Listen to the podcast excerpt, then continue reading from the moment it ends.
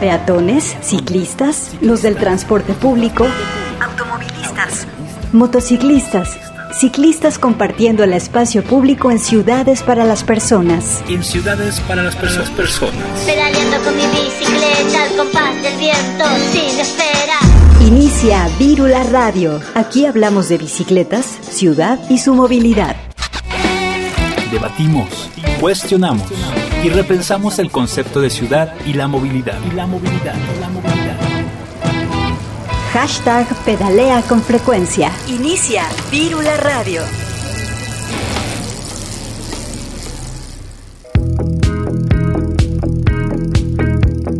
Hola, ¿qué tal? Bienvenidas y bienvenidos a Vírula Radio. Somos el programa de Radio Universidad donde hablamos de bicicletas, impulsamos la movilidad y compartimos la ciudad. Hoy estamos en vivo y al aire, listísimos para compartir con ustedes información por la frecuencia de Radio UDG, el 104.3 de, de, FM. Es momento de repensar las ciudades que habitamos y cómo nos movemos. Gracias por sintonizar Virula Radio. Vamos iniciando con algo de música. un mattino, a caso, casa tua deserta. Esto es Bionda in Bicicleta de Daniel Vino. Él es un cantautor italiano. Y bueno, esta canción trae unos ritmos ideales para empezar las vacaciones y pedalear en la bicicleta. Voglio affogare, permesso posso entrare al mare nella bocca e il sale sulle sopracciglia. Signora, sua figlia è bionda e passeggia in bicicletta quando gira a sinistra. Alza la mano destra, signora, sua figlia è pazza, vagabonda con la bicicletta. Quando gira a destra, a me gira la testa. Ta ta ta ta ta ta ta ta ta, otto di un mattino. Un mattino a casa per caso ho dimenticato la patente sotto il tuo cuscino. Fuori quasi piove,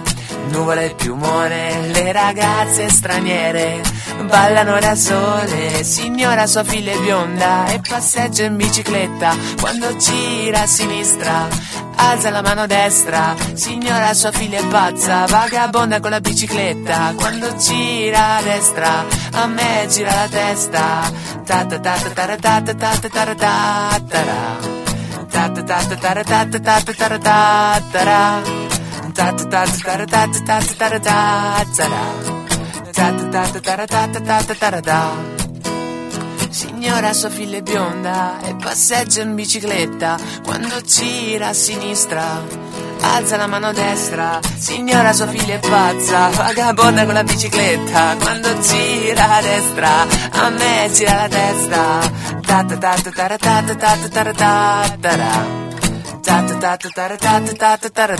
Ciudad y movilidad. Vírula Radio gracias a las otras estaciones de la red Radio UDG que retransmiten este programa. En Puerto Vallarta, en vivo por la misma señal, el 104.3 de FM, y en Ocotlán, en la zona Ciénega, en la retransmisión por el 107.9 de FM. También saludos a Viceactiva Radio y a sus radioescuchas colombianos, quienes también nos están escuchando, porque también pedalean con nuestra frecuencia gracias a la retransmisión pues que se hace eh, de este programa hermano eh, que también habla de, de bicicletas y movilidad. Yo soy Grecia Hernández, pueden encontrarnos como Virula Radio en Facebook, en Twitter y también en Instagram. En el control operativo y producción se encuentra mi compañero Sebastián Cecillón. También estamos transmitiendo para todo el mundo vía internet en nuestro sitio www.radio.udg.mx. Ahí puedes sintonizarnos de manera virtual. Y como les mencionaba al principio del programa, estamos iniciando las vacaciones. Hay que saber aprovecharlas bien. Recordemos que seguimos en una emergencia sanitaria. No hay que bajar la guardia. La bicicleta es una excelente opción para transportarnos con sana distancia. Así que podemos eh, usarla. Pedalea con frecuencia en nuestras, redes. Arroba Virula Radio en, Facebook, Twitter e Instagram. Y también, bueno, tenemos una noticia un poco lamentable. En días pasados, nuestro colega Toño Ulloa, quien también es un gran promotor de la bicicleta en la radio, ha sufrido un incidente de tránsito en su bicicleta precisamente.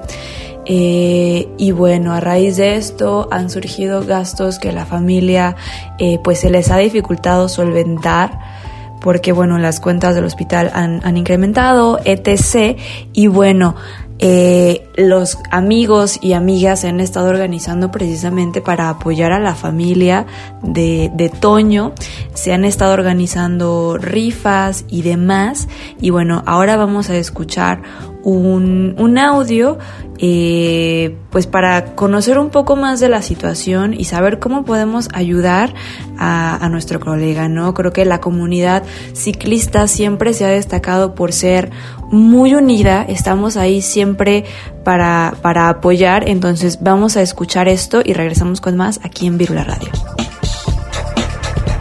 Y bueno, ya estamos eh, pues ahora sí con nuestro primer bloque, con nuestro invitado que ya está aquí en la mesa y que, bueno, pues él es eh, Edgar Cepeda y que precisamente, como dije hace unos minutos en la introducción del programa, en el teaser, eh, vamos a hablar de qué es viajar para una, una persona que pues ha visto que esto del viaje, esto de, de tener la pata de perro, pues no nada más lo compartes con un círculo de amigos, Edgar, sino que ya viste que hay muchas personas que están interesados en hacer esto. Hola, ¿qué tal? Buenas tardes, amigos de Virula Radio. Habla aquí un colega y amigo de ustedes eh, de aquí de Radio Universidad. Mi nombre es Cheto. Y bueno, mi motivo el día de hoy de estar acompañándolos a ustedes en Virula Radio es para hablar de un colega hermano, brother, eh, tanto mío como de ustedes, eh, de Toño Ulloa, eh, el gran Toño, Toño con quien empecé aquí a laborar en Radio Universidad hace más de 30 años, bueno, en el 90, sí, 31 años, con el gran Tony Twins, que además de ser colega en la radio, es colega de ustedes en el mundo de las bicis en, el, en, la bici también creo que hizo programas de radio relacionado a la rodada y pues es un activista de la rodada en bicicleta quien tristemente en días pasados sufrió un fuerte accidente en su bici, en su deber, en lo que más le gusta, eh, transportándose y moviéndose eh, por medio de la bicicleta. Eh, está internado en un hospital donde se encuentra hasta el día de esta grabación eh, en terapia intensiva, en un estado estable, pero grave con mejorías. Va, va mejorando y pues se le subieron los gastos a Toño en esta estadía en el hospital. Y bueno, para ello hay varios amigos, nos estamos juntando y la comunidad, tanto de la Rila como artística, como el mundo DJ y, colegas de la radio. Eh, y amigos, amigos, están haciendo este evento que se llama Donación Colectiva Apoyo para Toño U, que consta de 8 premios y 8 ganadores. Hay 200 boletos que cuestan eh, eh, no, hay 100 boletos que cuestan 200 pesos la pieza. Em, entre los em, premios que se van a dar son dos becas panaderas, eh, lentes Oakley, un mural Matriolax, eh, clases de yoga de estudio Sunyananda, mochila Kitendi Bulk, serigrafía Sufiaur de obra de este artista español. Y bueno, el, método es, se deposita o se transfiere a la cuenta de la panadería Gourmet SA de CB Ban Bajío en la cuenta 6648786 clave 0303 20 48 78 60 20 14. Eh, concepto donación Toño U. O se confirma vía WhatsApp con el nombre y el teléfono a estos siguientes teléfonos. 33 24 05 29 14 33 13 20 43 54 y 33 25 36 38 69 son los números para registrarte en el WhatsApp con y los datos de la donación a nombre de la panadería Gourmet SADCB Ban Bajío cuenta 6648786 o clave interbancaria como 0303 2066 48 78 60 2014. Harían un super paro a nuestro querido eh, Toño con, con apoyarlo en, en, este evento. También se está juntando. Eh, este, eh, hay un evento que se llama Te queremos bien, Toño. ¿Cómo puedes sumarte a este evento? Está. Es para eh, donando obra. Eh, esta es una subasta de arte. Artistas y coleccionistas de obra que puedan donar total o parcialmente piezas de arte para ser subastadas. Si deseas participar como donador de obra, dice envía la siguiente información a subasta.tonou@gmail.com. Esto tiene que ser antes del 10 de abril del 2021. Eh, hay que mandar una foto de la pieza, el artista, el nombre de la obra, año de la creación, técnica, dimensiones, precio de salida sugerido, nombre de la persona que dona la pieza, porcentaje de donación del precio a la venta. Esto es para esta subasta en apoyo a nuestro querido Toño U el gran Toño U. Y regresando de vacaciones de Pascua, por ahí se estarán haciendo varios eventos en diferentes lugares en los cuales ya les iremos informando.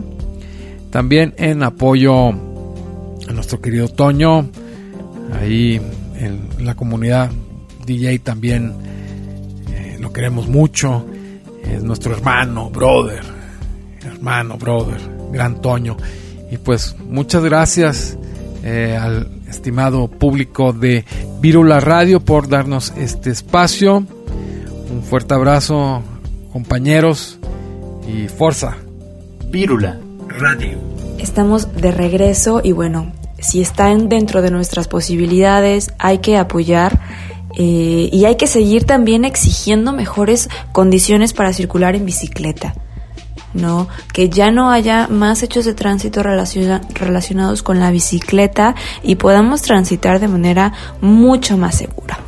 Pasando a otros temas, vamos a escuchar ahora una producción que, eh, que preparé hace algunos días y siguiendo con el tema de, pues, de la mujer y la bicicleta, eh, a lo largo de la historia sabemos que la bicicleta ha sido em, empoderadora para las mujeres, ¿no? Y también ha habido mujeres que se han destacado por, por su uso, que han sido pioneras en su época en diferentes ciudades eh, por usar la bicicleta. Así que hice una recopilación de algunas mujeres que se han destacado precisamente en el tema de la bicicleta y bueno, hay que conocerlas, ¿no? Porque también, eh, como por ahí eh, dicen, lo que no se nombra no existe. Entonces hay que nombrar y reconocer a estas mujeres que han hecho historia sobre una bicicleta.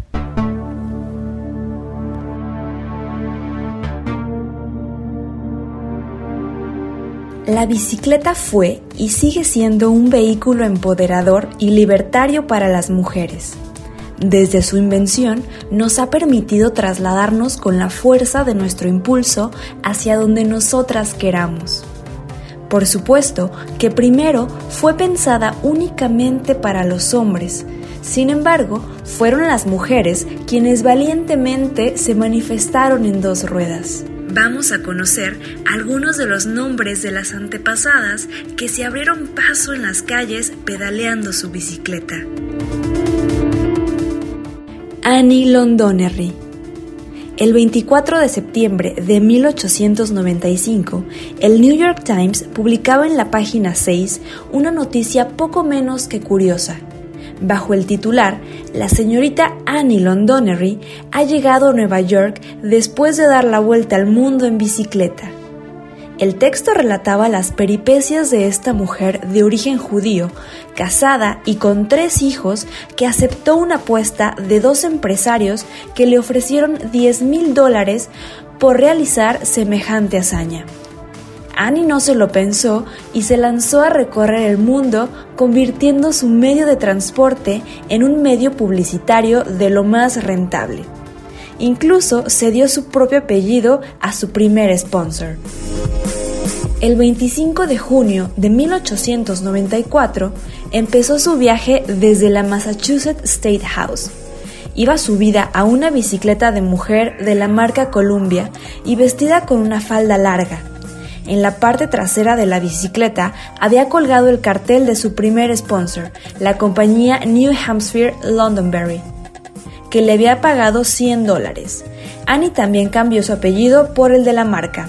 En Chicago consiguió cambiar su pesada bicicleta de mujer de casi 20 kilos de peso por otra de hombre, la mitad de ligera, y se cambió la falda por unos pantalones más cómodos. A lo largo de 15 meses que duró su viaje, Annie atravesó el planeta despertando admiración allá por donde pasaba. Poco a poco, su bicicleta se convirtió en un rentable anuncio móvil en el que muchas marcas querían aparecer. En 2007, un descendiente de Annie recopiló su historia y la plasmó en un libro, Around the World on Two Wheels.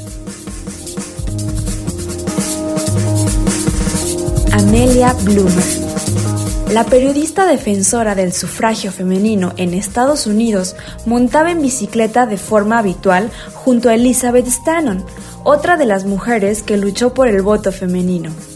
Ambas retaron los convencionalismos sobre la vestimenta de la época. Y es que en 1849 las mujeres aún debían portar voluminosas faldas. Sin embargo, todo cambió cuando en 1851 recibieron la visita de su amiga Libby Miller. Millie apareció vistiendo unos bombachos, una prenda revolucionaria para la época, que pasó a ser conocida como Bloomers en inglés, después de que Amelia los promocionara en una de sus publicaciones. Pese a ser considerados indecorosos o masculinos, los Bloomers representaron un cambio respecto a la costumbre victoriana y aportaron a las mujeres mayor movilidad para hacer deporte o andar en bicicleta. Tilly Anderson Durante el final del siglo XIX, Tilly Anderson se estableció como ciclista determinada, ferozmente y altamente consumada. Anderson nació en el sur de Suecia en 1875. Emigró a los Estados Unidos en 1891 y terminó viviendo en Chicago. Cuando tenía 18 años, Anderson compró su primera bicicleta con el dinero que ganó rápidamente dominó ese modo de transporte. En 1895 ella participó en su primera carrera de bicicletas. A pesar de que esta fue solo su primera carrera y a pesar de la fuerte lluvia que encontró en el camino, Anderson se mantuvo firme. Terminó la carrera en 6 horas 59 minutos y 30 segundos, batiendo el récord de mujeres anterior para ese curso. Anderson, desde su primera competencia en 1895 hasta su retiro del ciclismo profesional, ganó todas menos 7 de las 130 carreras de alto perfil en las que participó. Incluso después de que terminó su carrera, Anderson siguió siendo una firme defensora de la bicicleta. Un ejemplo clave fue su fuerte apoyo al desarrollo de ciclovías en los parques de la ciudad de Chicago. Anderson murió en 1965 en Detroit Lakes, a la edad de 90 años. En el 2000 fue incluida póstumamente en el Salón de la Fama del Ciclismo de los Estados Unidos. Alfonsín Estrada Fue la primera y última fémina en recorrer el Giro junto a los hombres en 1924. Con una faldita comenzó y terminó la carrera, a pesar de no figurar en las listas de llegada de varias etapas en el tiempo empleado. La hubiese clasificado entre los puestos 18 al 24 de la clasificación general por delante de muchos varones.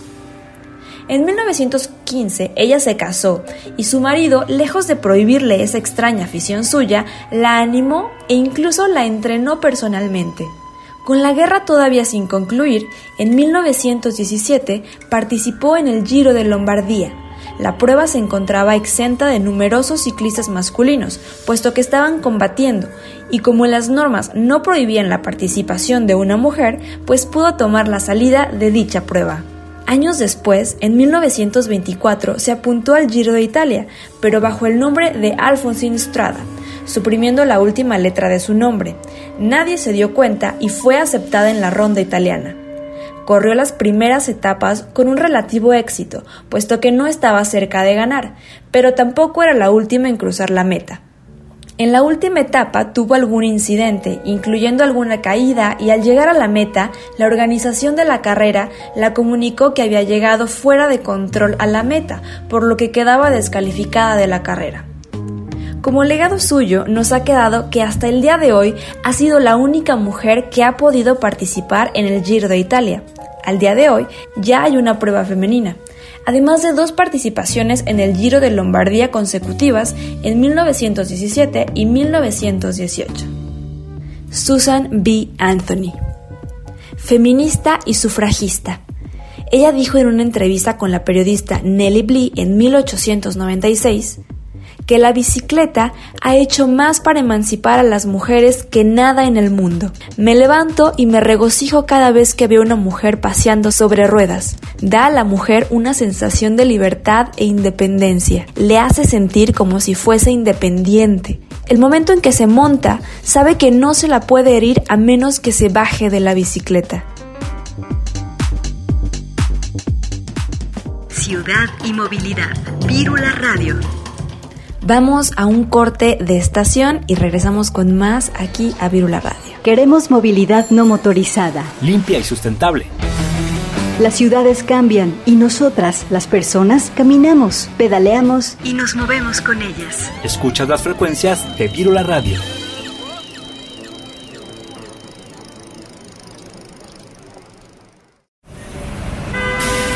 Descubre la ciudad y deja el automóvil. Camina, corre, pedalea, disfruta los espacios públicos. Los espacios públicos. Al aire y en toda la ciudad. Vírula Radio al aire y en toda la ciudad.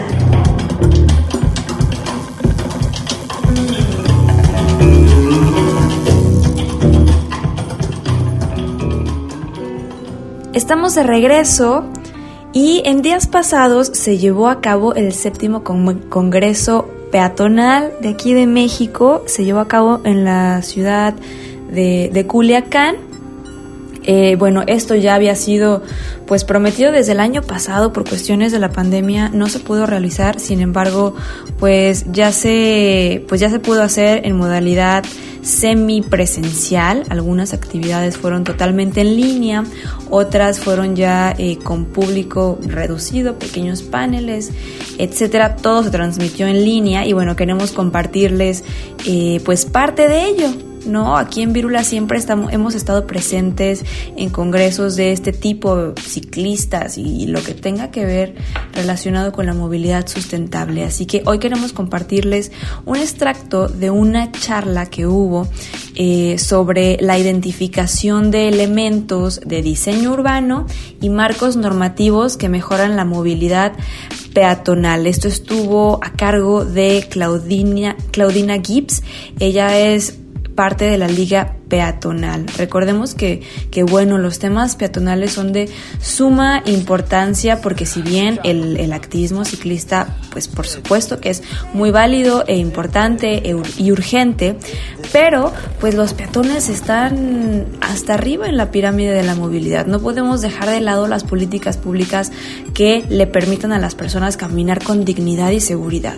Así que estos espacios son muy importantes, esperemos que se sigan replicando y que el activismo peatonal se haga escuchar y se haga notar en todas las ciudades mexicanas. Vamos a escuchar esta charla. Esto es lo que les preguntaba, ¿cómo hacemos para garantizar que estos eh, derechos sean efectivos? Que cuando salgamos a la calle tengamos infraestructura y entornos que todo esto que decimos que tenemos que ejercer pues sea eh, efectivo, ¿no? Para eso ah, voy a enumerar una serie como ejemplo de algunas cosas que ya nos han platicado, otras no, de prácticas que se pueden retomar que en otros gobiernos a nivel local se están haciendo y que esto está impactando directamente en cómo es la infraestructura peatonal de manera que esos derechos los podamos ejercer. Eh, yo englobé más o menos en tres grandes rubros los ejemplos que les voy a, presentar que tienen que ver con la actualización del marco normativo, que ya se habló un poco de ello, el diseño urbano, o sea, en sí, cómo se están, si sí estamos diseñando o no las banquetas, o si las banquetas estamos simplemente diciendo que es eh, cuando pavimentamos una calle, pues es el espacio que va al lado y ni siquiera estamos aplicando criterios de diseño en esas banquetas y eh, procedimientos administrativos que en general estas tres eh, cosas, digamos, son Em, son actividades que se hacen de manera cotidiana en el día a día en cualquier administración municipal. Tenemos en algunos casos, por ejemplo, y se ha hablado de ello como grandes proyectos, proyectos de peatonalización, de mejoramiento de una calle, que pueden ser como proyectos especiales que se impulsan desde una administración pública, pero luego están las actividades que todos los días, todos los días se hacen en las oficinas de los municipios y que sí digamos que ajustamos ciertos tornillos en cómo funcionan estos procedimientos, estaremos impactando directamente en cómo se hace la infraestructura peatonal y el mantenimiento incluso, ¿no? Em, bueno, voy a enlistar algunos, por ejemplo, que tienen que ver con eh, procedimientos administrativos que se pueden mejorar en el caso de la infraestructura peatonal. Tenemos, había, ah, bueno, aquí está la autoridad de tránsito. Muchas veces pasa, por ejemplo, que para em, hacer eh, cierto tipo de obras se tienen que hacer dictámenes de impacto vial.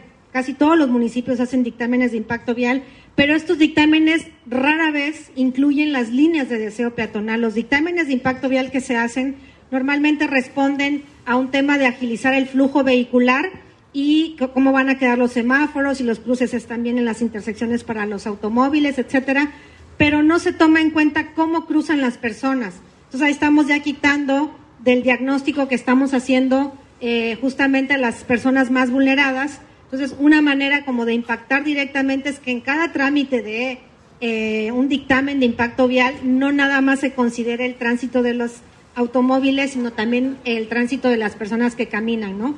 Em, por ejemplo, en el caso, no sé si hay acá oficinas que hagan trámites de licencias de construcción, muchas veces cuando se, las licencias se dan, eh, no se contempla cómo va a ser el funcionamiento de la banqueta. Por ejemplo, si hay una cochera en, un trámite que se va a hacer o un estacionamiento, mm, se da la licencia, pero no se piensa que el automóvil para entrar va a pasar por la banqueta y cómo va a quedar esa banqueta, ¿no? Em, por ejemplo, también eh, si acá, no sé si en el caso de Culiacán o Guasave, otras ciudades que haya tienen eh, licencias en donde se da permiso para usar la vía pública como zona comercial, como extensión de uso comercial, que a veces sacan mesitas, los cafés o sillas o banquitos, etcétera, pues muchas veces cuando se dan esos permisos tampoco se piensa que la banqueta es una zona de tránsito para quienes caminan y entonces habría también que incluir criterios de accesibilidad universal cuando se den estas licencias. No estamos diciendo que no se den estos permisos, sino que se contemple a las personas que caminan cuando se dan, ¿no? Em, programas. Eh, los municipios también podrían empezar a gestionar cierto tipo de programas que incidan directamente. Por ejemplo, eh, así como tenemos, todos los municipios de México tenemos programas de pavimentación de calles, no tenemos programas de banquetas. La banqueta se asume que va junto a la pavimentación, pero no se asume como un elemento que tendría que tener como un lugar prioritario en esta programación que se hace de la obra pública, ¿no? O un programa de rehabilitación de banquetas. Todos los municipios tienen programas eh, de bacheo de banquetas, pero no tenemos un programa que se dedique progresivamente a mejorar las banquetas que ya se hicieron mal o las banquetas que están deterioradas. Entonces también es importante que no nada más pensemos en que la infraestructura que se debe mantener es la superficie de rodamiento o el arroyo vehicular, sino también la superficie por donde las personas van a caminar. Eh, semáforos peatonales, generalmente también existen programas de semaforización que atienden al flujo vehicular, pero no a los peatones, entonces también progresivamente tenemos que empezar a introducir como esta variable, decir, si, si hay un programa de semaforización, cada semáforo vehicular tendría que tener un semáforo peatonal y un semáforo peatonal además programado con suficiente tiempo para que las personas crucen y no que tengan que cruzar, corriendo, ¿no? O sea, si estamos sanos, pues probablemente vamos a poder cruzar en 10 segundos una calle, pero una persona con discapacidad, una mujer que va con niñas o niños, una persona mayor, pues va a caminar más lento y necesita cierto tiempo de cruce. Eh, programas de wayfinding o legibilidad del espacio público, eso también lo tenemos. Generalmente toda la señalización que existe en las ciudades es para orientar en ejes viales y en calles para dónde ir cuando vas en coche, pero no cuando vas caminando, ¿no? Entonces, también son cosas que se pueden eh, implementar o construcción de cruces seguros, ¿no? Así como se interviene en intersecciones para mejorar el flujo vehicular, en estos criterios tendría que entrar, pues, cómo van a cruzar las personas y cómo tendría que ser ese cruce para que lo hagan de manera segura. Eh, marco normativo, por ejemplo, eh, se pueden establecer mecanismos en las leyes de ingresos de los municipios que etiqueten recursos para que se inviertan en infraestructura peatonal, que muchas veces no tenemos partidas en donde digamos, o sea, la pavimentación sabemos que va de cajón, el bacheo sabemos que va de cajón, alumbrado, etcétera, pero cuestiones que tengan que ver con infraestructura peatonal no, no van de cajón, siempre son como los extras. Pero entonces, desde que se eh, empiezan a elaborar proyectos en cada año, que se tiene que actualizar la ley de ingresos, podríamos empezar a generar ciertos mecanismos que etiqueten dinero para esto. Em, por ejemplo, en tema de marco normativo, lo que platicábamos, como actualizar o tener normas técnicas, que ya se habló un poco de eso, el, como acuerdos de cabildo en tema de puentes antipeatonales, ¿no? Eh, incluso, por ejemplo, también las ciudades que no tengan normas técnicas de diseño de calles pueden usar un marco normativo supletorio que se saca a través de un acuerdo de cabildo y entonces ya contar con criterios para el diseño de calles. Voy a mostrarles un ejemplos muy, muy rápidos de buenas prácticas de actualización del marco normativo. No sé si conocen la norma técnica de Puebla. Puebla es la primera ciudad en México que en una norma técnica prohíbe la construcción de puentes antipeatonales. Es la primera que tenemos en México que tiene más o menos eh, seis, siete años porque se publicó en el 2015 y de ahí empezó a haber como ya una inercia, viene después la norma técnica de Morelia, ¿no? pero en esta norma técnica de Puebla se sientan muchos principios sobre temas, por ejemplo, de cómo sí hacer una banqueta o cómo no, o sea, con un nivel de detalle que diga, así no es la banqueta, sino así. Generalmente las ciudades cuentan con reglamentos de construcción que regulan todo lo que es obra este, pública y privada, pero no manejan este nivel de detalle de decir la banqueta tiene que tener una franja de circulación, una franja de servicios. Entonces, por eso es importante crear este tipo de instrumentos. Eh, Caso Puebla, por ejemplo, que habla ¿no? de cómo deben ser los cruces, ¿no? que las líneas de cruce peatonal tienen que estar eh, alineadas con las banquetas. Em, esto es un caso que veíamos ayer, por ejemplo, de pasa mucho en las gasolineras. Los frentes aquí nada más si salimos hay dos.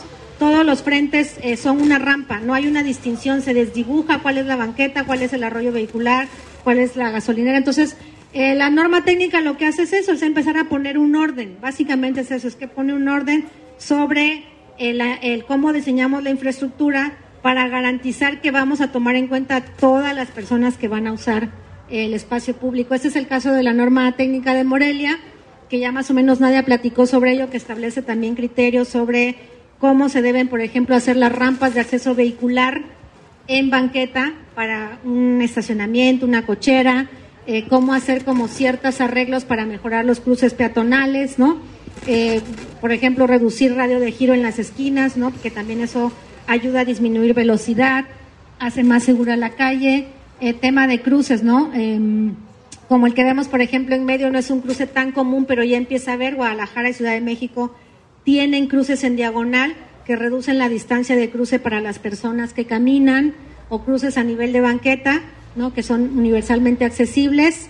En este caso hice un apartado en particular sobre puentes antipeatonales porque tenemos dos normas en México que ya prohíben la construcción de puentes antipeatonales en zonas urbanas. Una es la norma de Puebla, que como les decía es la primera. Puebla fue la primera ciudad que tuvo norma y que empezó a retirar puentes.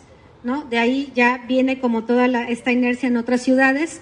Y bueno, eh, Morelia es la otra ciudad que tiene también una norma técnica que prohíbe eh, la construcción de, uso de puentes en, zonas urbanas. Ese es el caso de lo que se mencionaba. Oaxaca tiene un acuerdo de cabildo porque no tenemos norma técnica. Tenemos ahora un proyecto de norma técnica derivado de la norma de Puebla y de Morelia. O sea, se retoman las dos para hacer una norma técnica que aún no está aprobada por cabildo, pero que ya existe. Y eh, mientras tanto, en el 2018 lo que hicimos fue generar un acuerdo de cabildo para que ya no se construyan más puentes antipeatonales y establece que progresivamente la ciudad, en vez de darle mantenimiento a los que existen, tiene que, en el momento en que vea que un puente ya está como deteriorado, en lugar de darle mantenimiento, lo tiene que quitar y hacer un cruce seguro. Entonces, a lo que le apuesta es que progresivamente esta infraestructura vaya desapareciendo. Sabemos que no va a suceder un día a otro, pero eh, que trabajemos en ello. Y esto lo puse un poco ya como complemento eh, con APRA, el Consejo Nacional para la Prevención de Accidentes, que es el, área a nivel federal encargada del tema de seguridad vial, también en su último informe dice que ya no tendríamos que tener más puentes en las ciudades, ¿no? Y esto viene desde una política pública a nivel federal. Eh, esto lo puse, aunque no es propiamente marco normativo, es de lo que hablaba Nadia un poco, ella lo explicó muy extensivamente en la mañana, que es el eh, ¿cómo se llama? La factibilidad de cruces seguros en zonas con puentes antipeatonales, porque no se trata de quitar puentes y dejar a la gente eh, como a la libre elección de por dónde cruzar, sino justo eh, mejorar la infraestructura haciendo un cruce seguro abajo. Buenas prácticas de procedimientos administrativos. Esto es una cosa muy técnica, pero se las quería poner por si había gente que maneje tema de licencias.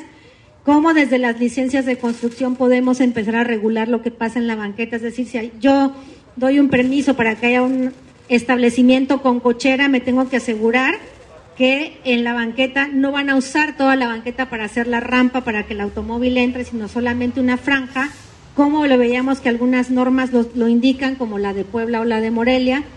Este, esto es un poco lo mismo. Eh, este es el procedimiento que usan en Morelia para dictaminar, ¿no? que se desprende de la norma técnica y entonces si alguien quiere hacer un arreglo en la banqueta o poner una cochera, un acceso vehicular, tendrá que seguir un procedimiento en donde la norma dice no puedes usar toda la banqueta para hacer una rampa porque aquí las personas van a caminar y probablemente alguna persona venga en silla de ruedas o venga empujando una carriola y no quiera caminar así este de lado. Entonces, eh, son cosas que eh, se hacen de manera cotidiana en la administración pública, no son grandes proyectos, pero sí son poquito, son como pequeñas cosas que si las vamos sumando, van a mejorar sustancialmente en las banquetas. Eh, ayer veíamos, por ejemplo, esto, si ustedes no tuvieron oportunidad de ver esta charla, se las recomiendo. Eh, las personas que trabajan en la Dirección de Movilidad de Zapopan nos presentaron justo lo que hacen en el área de planeación y dictaminación, que es un poco lo mismo que he venido platicándoles. De hecho, en Oaxaca retomamos el trabajo que, hacían en Zapopan. Eh, después Morelia también visitó Zapopan para ver qué hacían en procesos de dictaminación. Entonces, si tienen oportunidad de ver qué es lo que hacen, es muy valioso porque justo lo que también hacen es generar este tipo de procedimientos administrativos en donde se empiezan a mejorar las banquetas con criterios de accesibilidad universal. Eh, nos hablaban, por ejemplo, del tema ¿no? de las rampas, que también ya se ha hablado, que tienen que tener una pendiente.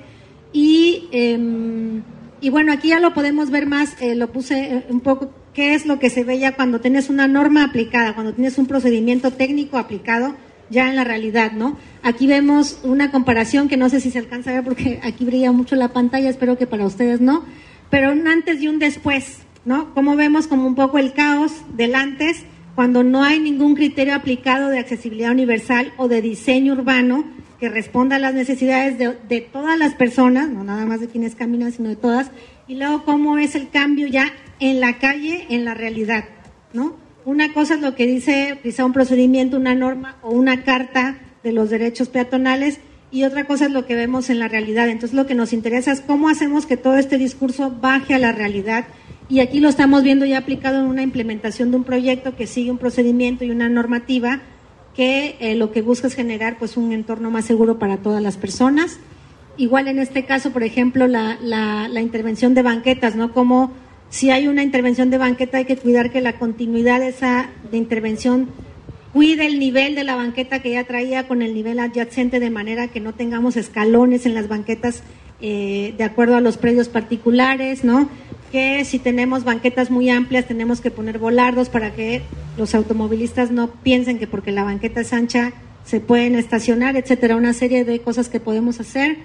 Eh, del lado izquierdo vemos el ejemplo que yo les comentaba de una banqueta que solamente una franja de la banqueta se usa como eh, rampa de acceso vehicular, de manera que entonces tenemos una franja de circulación y de tránsito peatonal libre. Del lado derecho vemos el tema de un, de un cruce, ¿no? que tiene una isla de protección, que además respeta la línea de deseo peatonal, que muchas veces tampoco se toma en cuenta en el diseño urbano. Y esto también es, es una norma, o sea, aquí se ve, lo que estamos viendo es una normativa aplicada, es, es eso. Por eso es importante la actualización del marco normativo. Este es un ejemplo igual de Morelia, en un entorno escolar se hace un cruce seguro, se eleva todo el nivel del arroyo vehicular al nivel de la banqueta, porque en esta área eventualmente a ciertas horas del día habrá mucho flujo peatonal donde además hay niñas y niños, ¿no? Entonces necesitamos generar este entornos seguros y otra vez esto es una normativa aplicada, ¿no? Eh, igual, esto pasa mucho en los establecimientos tipo OXO, Farmacias Guadalajara, o sea, todos los que tienen eh, frentes con estacionamiento tienden a usar la banqueta como el área de estacionamiento y entonces otra vez se desdibuja cuál es la banqueta, cuál es el estacionamiento y cuál es el arroyo vehicular. Y lo que se busca con la aplicación de, una norma, en este caso es un ejemplo de Morelia, es justo regularlo la banqueta tiene su lugar, tu estacionamiento tiene su lugar y la rampa de acceso vehicular es una franja de la banqueta, de manera que queda claro a través de la infraestructura cuál es la zona que le toca a cada persona eh, usuaria. Esto es igual un proyecto de, que es muy reciente. Este, igual en Morelia se interviene una calle donde si ven del lado izquierdo ni siquiera había una banqueta transitable porque todo es una escalinata, ¿no? Para acceder a los predios particulares se arregla la calle, se redistribuye el espacio, se aplica una normativa con ciertos criterios y en la norma ya dice tienes que generar banqueta universalmente accesible y además espacio para bicis, ¿no? Entonces, eh, esto lo que, la intención de mostrarlo con estos ejemplos es ver cómo desde, desde tener un discurso como decir, las personas tenemos derecho a caminar libremente en la banqueta sin obstáculos, ¿cómo hacemos para que eso baje a un nivel de verlo aplicado en la realidad y qué instrumentos o herramientas eh, necesitamos para ello, ¿no? Eh, este es, ay, ya me brinqué. Este es un caso de una farmacia Guadalajara, en Guadalajara, que también la Dirección de Movilidad de Guadalajara está haciendo un trabajo de recuperación y mejoramiento de banquetas. Igual lo mismo, la farmacia tenía ya desdibujada la banqueta, porque tenía estacionamiento en la banqueta, se aplica un procedimiento, se recupera la banqueta e incluso en este caso hasta se gana un área verde. Entonces ya no hay estacionamiento, pero hay banqueta, que es como todos conocemos aquí la pirámide y sabemos que la prioridad son las personas que caminan, entonces aquí ya estamos viendo la prioridad aplicada en la realidad. Y este es un ejemplo que nos mostraban ayer en la charla de Zapopan, que es el caso de estas eh, gasolineras que les comentaba, cómo tenemos del lado izquierdo, pues no hay ningún este orden porque los coches entran y salen por todos lados, literal, o sea, todo el perímetro de una gasolinera es rampa. Y lo que se hace es regular que tiene que haber un acceso y una salida, porque las personas van a caminar y tienen que hacerlo de manera segura, ¿no? Entonces, eh, un poco la intención de mostrarles esto es ver cómo hay como una, es como una caja de herramientas, hay una serie de cuestiones que podemos mejorar que no necesariamente son grandes proyectos eh, de peatonalización de calles o grandes proyectos de espacio público o grandes proyectos de calles completas que claramente benefician y siempre buscan cómo mejorar la movilidad, sino que también hay pequeñas acciones que podemos ir mejorando en el día a día de los trámites y los procedimientos, eh, cuestiones, por ejemplo, de asignación de presupuesto en las administraciones públicas y que si bien no van a mejorar de un día para otro toda una calle o una manzana o una zona, sí van a empezar a mejorar progresivamente las banquetas.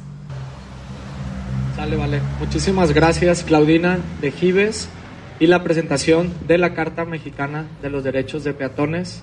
Muchísimas gracias. Hay herramienta ahí que está compartida.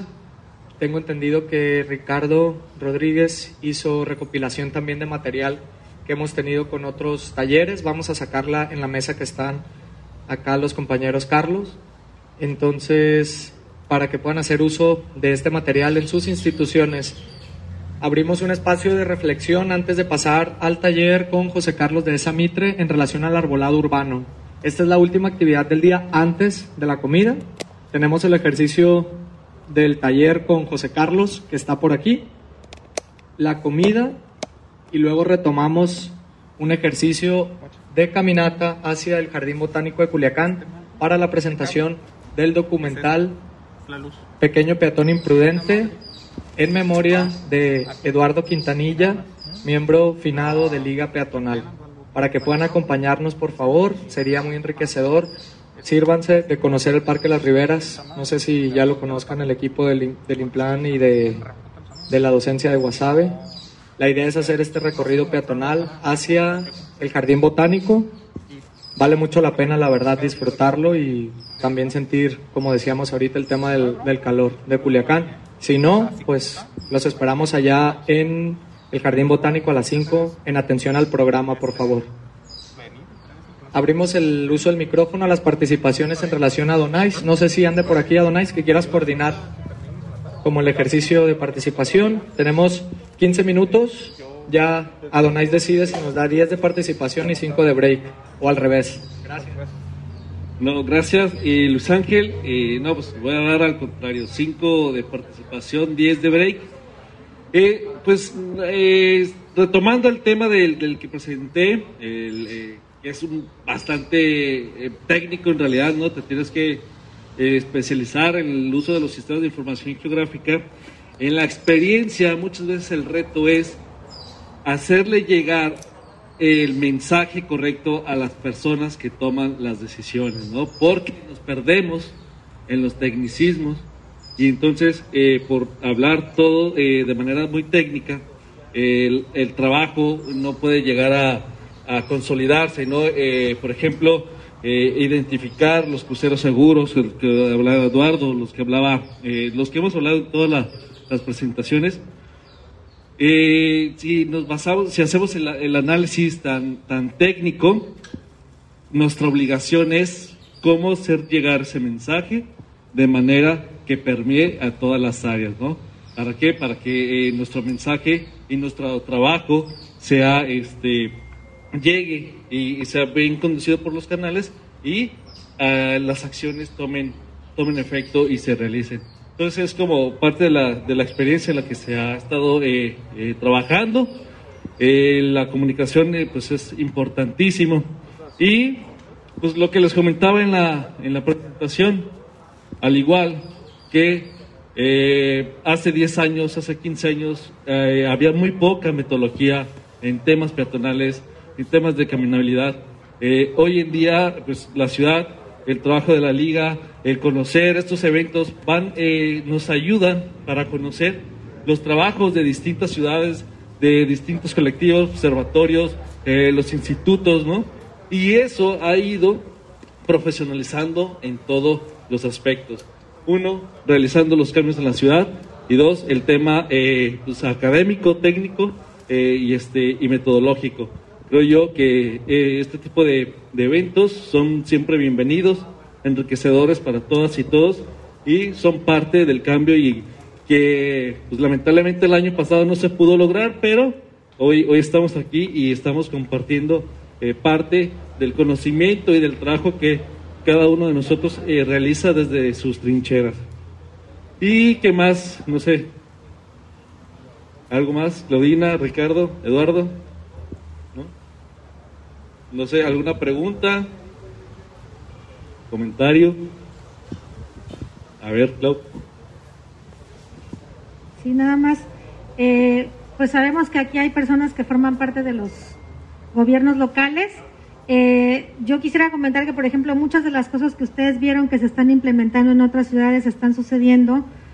Una, porque hay personas que han estado en Liga Peatonal o que están y que ya forman parte de estos cuerpos técnicos. O sea, hay un, está permeando el conocimiento y el expertise que de alguna manera sociedad civil ha generado y lo que están haciendo es elevarlo a un nivel de política pública porque tiene su complejidad, no es que las herramientas que nosotros creamos son ya herramientas que sirven para implementar una política pública, pero sí ayudan y contribuyen. Entonces, El caso de la norma técnica de Puebla, ahora no está, Denise Larracilla no vino, pero ella forma parte de Liga Peatonal y trabajó en el tema de la norma pública de, de la norma técnica de Puebla. Nadia, que está aquí, ella también eh, trabajó en la elaboración de la norma técnica de Morelia, ¿no? Eh, y algunas de las cosas que vienen sucediendo pues tienen mucho que ver con que está permeando mucha gente que estaba trabajando, que ha llevado, que lleva años colaborando en sociedad civil, impulsando la agenda, ahora este, pues se integra a ciertos cuerpos técnicos y eso también permite que un conocimiento que se ha generado eh, pues empiece a, o lo empecemos a ver ya reflejado en las calles y a la inversa también, o sea, a nosotros nos interesa mucho conocer porque la parte de la administración pública pues no la conocemos, ¿no? Entonces, eh, pero es importante justamente porque hay una complejidad que desde este lado no se ve. Y lo decían en la mañana, o sea, si se tratara nada más de quitar un puente sin que nadie proteste y nadie diga nada, pues quito todos los puentes, ¿no? Y si se tratara de hacer todas las banquetas sin que nadie me reclame porque toda la inversión va a las banquetas, pues yo lo haría. Pero sabemos que hay una complejidad del otro lado o que ahora la empezamos a ver con más claridad porque tenemos eh, compañeros que están ahora trabajando, compañeros y compañeras que están trabajando en la función pública. A mí me tocó estar también, eh, ser activista, luego funcionaria y otra vez regresar al activismo. Y entonces al pasar y ver esa complejidad también empieza a generar una visión distinta de cómo hacemos para ayudar, porque tampoco es tan sencillo como decir respeten los derechos eh, de las personas que caminan, ¿no? O sea, necesitamos también como empezar a construir en conjunto herramientas y sobre todo también em, intercambiar información, ¿no? En el caso mío, por ejemplo, a mí me fue muy útil conocer lo que hacían en Puebla mis amigos funcionarios, mis amigos en Zapopan, mis amigas en Morelia, y eso de alguna manera también eh, retroalimenta el cómo podemos mejorar lo que hacemos en el día a día en la administración pública. Entonces sí, yo les eh, pues combinaría que se acerquen a otras ciudades que observan que están teniendo buenas prácticas y de cosas que a ustedes les interesa retomar eh, podemos hacerlo a través de Liga Peatonal. Eh, nosotros, pues, eh, en, casi en todas las ciudades que tenemos presencia, todos los colectivos de alguna manera tienen relación con los gobiernos locales y pueden hacer este, el acercamiento, ¿no? Como, por ejemplo, el Implan, los Implanes en muchas ciudades, ¿no? Entonces, pues eso es como más bien una sugerencia, ¿no? Que, que se acerquen, que es el trabajo es menos complicado cuando empezamos como a tener este intercambio de otras cosas que se hacen en otras ciudades y pues tampoco se trata de inventar el hilo negro, hay mucha gente que ya tiene como piedra picada y así como otros nos pueden enseñar, pues nosotros también podemos compartir ¿no? Eh, lo que se está haciendo en nuestras ciudades hacia otras. Pedalea con frecuencia, Vírula Radio. Estamos de regreso ya despidiendo el programa, no sin antes invitarles a descargar nuestro podcast en el sitio podcastudg.com o también desde tu plataforma de streaming favorita. Estamos en Google Podcast, Deezer, iTunes y Spotify, eh, la que tú prefieras. Eh, esperemos que pues hayas disfrutado de este programa tanto como nosotros. Eh, recopilamos esta información con pues con mucha emoción para compartirles que en la radio suenen estos temas, ¿no? Que si vamos en el coche, en la bicicleta o caminando, si estamos en nuestras en nuestras casas escuchando esta información, pues que sea de relevancia en nuestras vidas y que tenga algún impacto mínimo o, o grande. ¿No? Pero lo que estás escuchando tú, que llegue eh, a impactar también en la sociedad.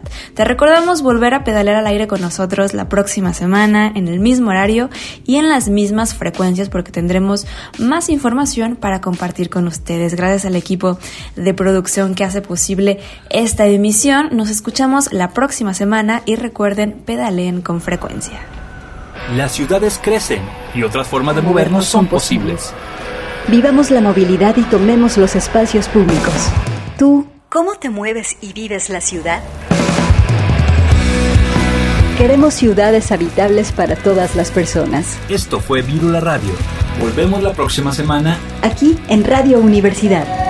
104.3 FM. Bicicleta, música y versos.